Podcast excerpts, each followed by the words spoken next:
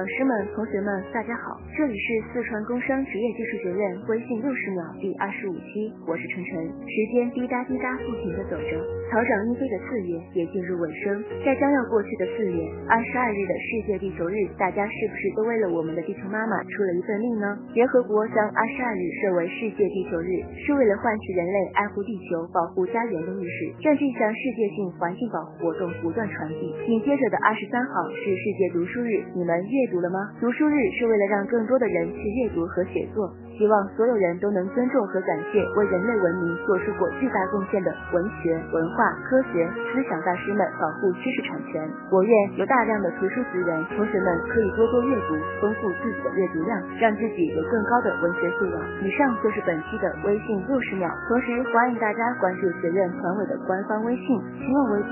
精彩不容错过。